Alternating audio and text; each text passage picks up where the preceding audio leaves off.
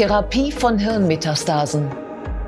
Guten Tag und herzlich willkommen zur Klinik-Sprechstunde, dem Asklepios Gesundheitspodcast mit Kirsten Kahler und Ärztinnen und Ärzten der Asklepios Kliniken.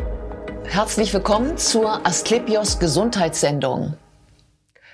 Heute beschäftigen wir uns mit Hirnmetastasen. Das sind Absiedlungen von Tumoren, die eigentlich an ganz anderer Stelle im Körper sitzen. Diese Tumoren, die siedeln dann manchmal äh, Zellen ab und die können sich unter anderem im Gehirn festsetzen. Und heute geht es um die Frage, wie man solche Hirnmetastasen therapiert. Bei mir ist Professor Dr. Matthias Kirsch. Er ist Chefarzt der Neurochirurgie an den Asklepios Kliniken Schildautal-Seesen. Schön, dass Sie Zeit haben, Herr ja, Professor Dank Kirsch. Für die Einladung. Ähm, diese Hirnmetastasen, nochmal, woher kommen die genau? Hirnmetastasen kommen typischerweise über den Blutstrom ins Gehirn und können von nahezu jedem Organ, sprich von jedem Tumor des Körpers kommen. Ja wir kennen mehr als 100 Tumoren in unserem Körper, verschiedenste. Ähm, und alle haben das Potenzial, dass sie auch ins Gehirn streuen können. Natürlich gibt es bestimmte Tumoren, die deutlich häufiger als andere in das Gehirn streuen. Welche denn? Ganz besonders häufig sind es auch die, die in der Bevölkerung sehr häufig sind. Lungentumoren, Brusttumoren. Und äh, dann in abnehmender Reihenfolge sicherlich auch solche, die von der Niere entstehen oder welche von dem schwarzen Hautkrebs entstehen. Das sind sicherlich die, die am häufigsten äh, insgesamt streuen. Ja. Ähm, wie merke ich die als Patient? Das kann ganz unterschiedlich sein. Am allerhäufigsten bemerkt es der Patient nicht. Weil dadurch, dass ein Tumor, der irgendwo sitzt, immer über den Blutstrom streut, werden auch immer einzelne Zellen wahrscheinlich auch im Gehirn sein, ohne dass sie unbedingt aufwachsen müssen. In Abhängigkeit dann aber von der Lokalisation des Tumors innerhalb des Gehirns, also was ist in der Nähe, kann ich das merken, aber auch von der Zahl und von der Größe des Tumors kann man dann einzelne Symptome bemerken. Ganz allgemein spricht man von, von Hirndrucksymptomatik. Das kann mal Kopfschmerzen, Übelkeit, Erbrechen, Schwindel sein. Oder ganz speziellen Symptomen, die davon abhängen, wo der Tumor sitzt. Sitzt der Tumor in der Nähe des Bewegungszentrums, mhm. kann zum Beispiel eine Lähmung entstehen. Oder noch häufiger, äh, er wird mit einem epileptischen Anfall auffällig als Symptom dessen, wo er gerade sitzt. Das Sehen könnte eingeschränkt sein, das Fühlen, das Sprechen, je nach Lokalisation im Gehirn. Ja, das sind so die Sinnesorgane, also die dann beeinträchtigt werden, je nachdem, wo, der, wo, wo die Metastase draufdrückt. Ist das so? Eigentlich wird die Region des Gehirns beeinträchtigt, die Sinneswahrnehmung empfindet. Also ja. zum Beispiel äh, wird zwar kann das Auge sehen, aber wahrgenommen wird es ganz hinten am Kopf. Und wenn ah. dort die Metastase sitzen würde, würden wir ähm, Sehstörungen vielleicht bemerken. Ah ja. Gibt es auch eine andere Art von Veränderung, die sich nicht auf die Sinnesorgane bezieht, sondern zum Beispiel auf die Psyche? Bei äh, einer bestimmten Lage, bestimmter Größe von Tumoren kann es durchaus sein, dass man ähm, Bewusstseinsstörungen entwickelt ja, übermäßige Schläfrigkeit, aber es kann auch zu durchaus wie psychiatrisch anmutenden Veränderungen führen, ja. Mhm. Und ähm, ist es so, also wenn man zum Beispiel eine, einen, einen, einen diagnostizierten Krebs hat, dann wird man ja regelmäßig danach auch untersucht, dass automatisch dann auch immer das Gehirn mit untersucht wird? Das Gehirn wird nicht immer automatisch untersucht, weil es auch je nach Ursprungsort des Tumors eine unterschiedliche Häufigkeit für Hirnmetastasen gibt. Und äh, routinemäßig wird es dann bei den Tumoren, die besonders häufig streuen, auch untersucht. Mhm. Dazu gehört zum Beispiel bestimmte Lungentumoren, schwarzer Hautkrebs, solche Tumoren zum Beispiel. Ja, und äh, in welchem Stadium oder in welcher Situation sind entsprechend die Patienten, die zu Ihnen kommen? Das ist ganz spannend. Und zwar ist das ganz unterschiedlich. Das häufigste rein statistisch ist, dass der Patient schon seinen Primärtumor kennt und dann später Hirnmetastasen eventuell entwickelt. Selten genug, aber entwickeln kann. Es kann aber auch mal sein, dass die Hirnmetastase das Erstsymptom eines Tumorleidens ist. Selbst wenn der ursprüngliche Tumor, wir nennen das immer Primärtumor oder Primarius, an einem ganz anderen Organ sitzt und sich dort noch gar nicht bemerkbar gemacht hat.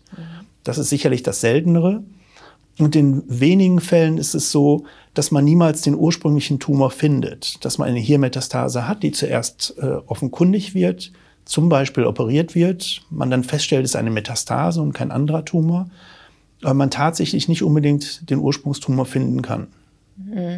Und ähm, wenn jetzt so eine Metastase ähm, weiter wächst, ähm, ja, genau. Also was passiert dann? Also wenn man sie nicht behandelt, wächst sie automatisch immer weiter oder kann sie auch einfach so bleiben, wie sie ist? Es gibt auch Verläufe, in denen fast kein Wachstum beobachtet wird, aber es ist ein Tumor.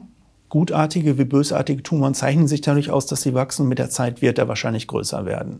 Mhm. Hinzu kommt im Gehirn noch ein ganz besonderer Effekt, den wir von anderen Organen so nicht kennen.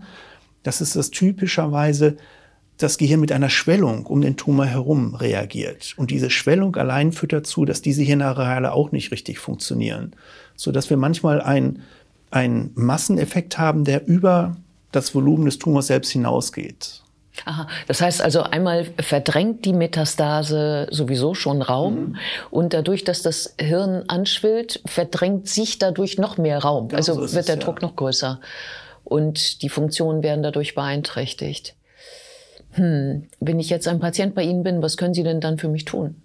Das hängt von der Lage des Tumors ab, mhm. äh, von der Größe und sicherlich auch von der Anzahl. Wenn wir eine große Metastase haben, die äh, symptomatisch ist, sprich die neurologische Ausfälle bewirkt, dann kann es sinnvoll sein, dass man sie herausnimmt. Und dann müssen wir unterscheiden, wo sie genau sitzen. Sitzen sie in Regionen, die leicht erreichbar sind oder solche, wo praktisch der Zugang durch das Gehirn zur Metastase gefährlicher wäre als jegliche andere Behandlung der Metastase. Was wäre denn eine andere Behandlung der Metastase? Alternative Behandlungen sind ganz klar die äh, Strahlentherapie mit den verschiedenen Möglichkeiten, die es gibt. Bei ganz vielen Tumoren wurde traditionell sehr häufig ähm, das ganze Gehirn bestrahlt. Mittlerweile versucht man so genau wie möglich, stereotaktisch nennt man es typischerweise, nur den Tumor selbst, auch mehrere Metastasen zu bestrahlen. Mhm. Operieren können wir ähm, auch mehrere Metastasen, sofern sie gut erreichbar sind. Man sagt im Allgemeinen, dass man bis zu drei, vier Metastasen auch operieren kann, wenn sie denn gut erreichbar sind. Wer entscheidet denn bei Ihnen, ob Sie jetzt den Operationsweg wählen oder die, die Strahlentherapie zum Beispiel?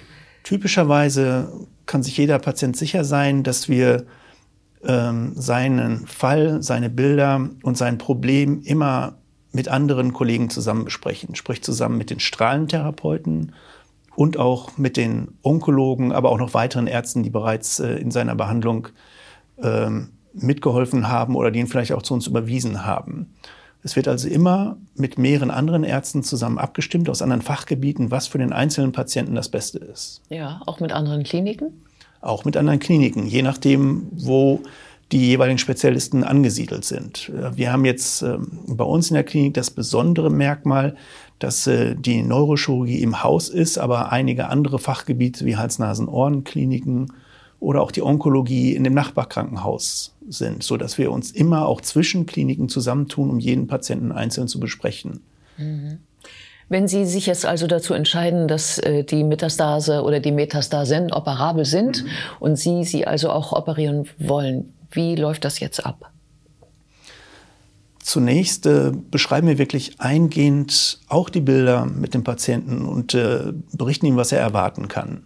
Sowohl nach, unmittelbar nach der Operation und äh, dann auch in den Wochen danach. Das betrifft zum einen den unmittelbaren Aufenthalt. Typischerweise werden Patienten, die am Gehirn operiert werden, für mindestens eine Nacht auch intensivmedizinisch, also auf einer Intensivstation behandelt, um mögliche Nebenwirkungen rechtzeitig erkennen zu können. Am Tag danach wird spätestens ein neues Bild von dem Kopf gemacht, um zu sehen, ob man genau das erreicht hat, was man erreichen wollte. Und dann geht der Patient nach einer erneuten interdisziplinären Konferenz mit anderen Fächern dann auf den weiteren Weg der Behandlung. Das kann sein, dass man nur in Anführungsstrichen weitere Kontrollen macht und nicht weiter behandeln muss. Oder aber, dass man kombiniert strahlentherapeutisch und auch onkologisch oder immuntherapeutisch vielleicht weiter behandeln muss. Mhm. Die eigentliche OP läuft ja dann doch so ab, dass man sich genau überlegen muss, wie man zu dem Tumor hinkommen möchte. Mhm. Ja, wenn wir einen Tumor haben, der in der Nähe der, der Bewegungsregion ist, möchten wir den Patienten so gut es irgend geht absichern während der Operation. Wir werden alle technischen Möglichkeiten nutzen, die es gibt, um dies zu tun. Dazu gehört, dass man während der Operation zum Beispiel immer über eine Gegenreferenzierung, man nennt das eine Navigation, absichert, dass man weiß, wo der Patient in einem anderweitig nicht gut definierbaren Gehirn, wo der Tumor sich in einem anderweitig nicht gut definierbaren Gehirn aufhält. Mhm. Und dass man Funktion misst. Denn die Funktion ist ja doch das, was wir merken und was dem Patienten auch auf jeden Fall erhalten bleiben soll. Mhm. Das heißt, hätten wir zum Beispiel einen Tumor in der Nähe der Bewegungsregion sitzt, würden wir, ohne dass der Patient das merkt, immer auch messen, wie die Hand funktioniert, also so mit elektrophysiologischen Methoden, also eine Reizung auch der Hirnrinde, immer prüfen, dass alles funktioniert. Ja, ähm, äh, wie haben Sie das eben gemeint mit dem, mit dem Sehen? Also können Sie gucken, wo Sie sind mit dem Instrument, das Sie durch die offene Schädeldecke eingeführt haben? Genau, dieses Verfahren der sogenannten Navigation oder für uns speziell die Neuronavigation übernimmt die Daten, die wir vor der Operation haben, also die MRT-Bilder zum Beispiel, und spiegelt diese genau auf den Kopf des Patienten. Das heißt, wir wissen zu jedem Zeitpunkt Millimeter genau, wo wir uns befinden, mit egal welchem Instrument, das wir zu dem jeweiligen Zeitpunkt benutzen müssen. Mhm. Der Patient hat also die großmöglichste Sicherheit, dass äh, äh, wir genau wissen, welche Funktion an welchem Ort ist und das nicht schädigen. Ja, ähm, normalerweise ist es ja so bei Krebsoperationen, äh, dass man möglichst versucht, viel von dem schädlichen Gewebe rauszubekommen. Können Sie sich das auch leisten im Gehirn eines Menschen? Ja, es ist eine der Grundprinzipien der Onkologie, der chirurgischen Onkologie, dass man versucht, möglichst natürlich einen Randbereich sicher mit wegzunehmen. Das gilt im Gehirn überhaupt nicht. Mhm. Die Funktionsdichte im Gehirn ist so groß, dass manchmal wir eine, einen Mix haben aus Tumorzellen und normalem Gewebe, die dann auch sich mischen. Und dann muss man wissen, ist in diesem Mischareal, ist dort noch Funktion, die wir messen können oder die dem Patienten abhanden käme, wenn wir es mit wegnehmen würden oder nicht. Und da würde immer Funktion vor Radikalität gehen. Das, kann das denn heißen, dass Sie, dass Sie nach einiger Zeit noch mal ran müssen sozusagen? Leider ist bei Hirnmetastasen, obwohl sie sehr häufig auch in den Bildern, die die Patienten sehen, immer gut abgegrenzt sind, doch eine gewisse Rezidivhäufigkeit da. Mhm. Gerade deswegen muss man sich überlegen, ob man nach einer Operation dann doch nochmal die äh, Region bestrahlt oder halt nicht. Und auch wie die Ganzkörperbehandlung, also die onkologische, chemotherapeutische oder immuntherapeutische Behandlung, dann auch potenzielle Hirnmetastasen oder Reste mitbehandelt.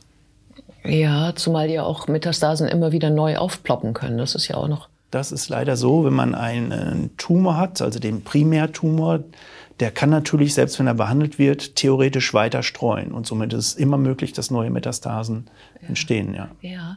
Mm, das ist eine kitzlige Angelegenheit, äh, so eine Hirnoperation zu machen.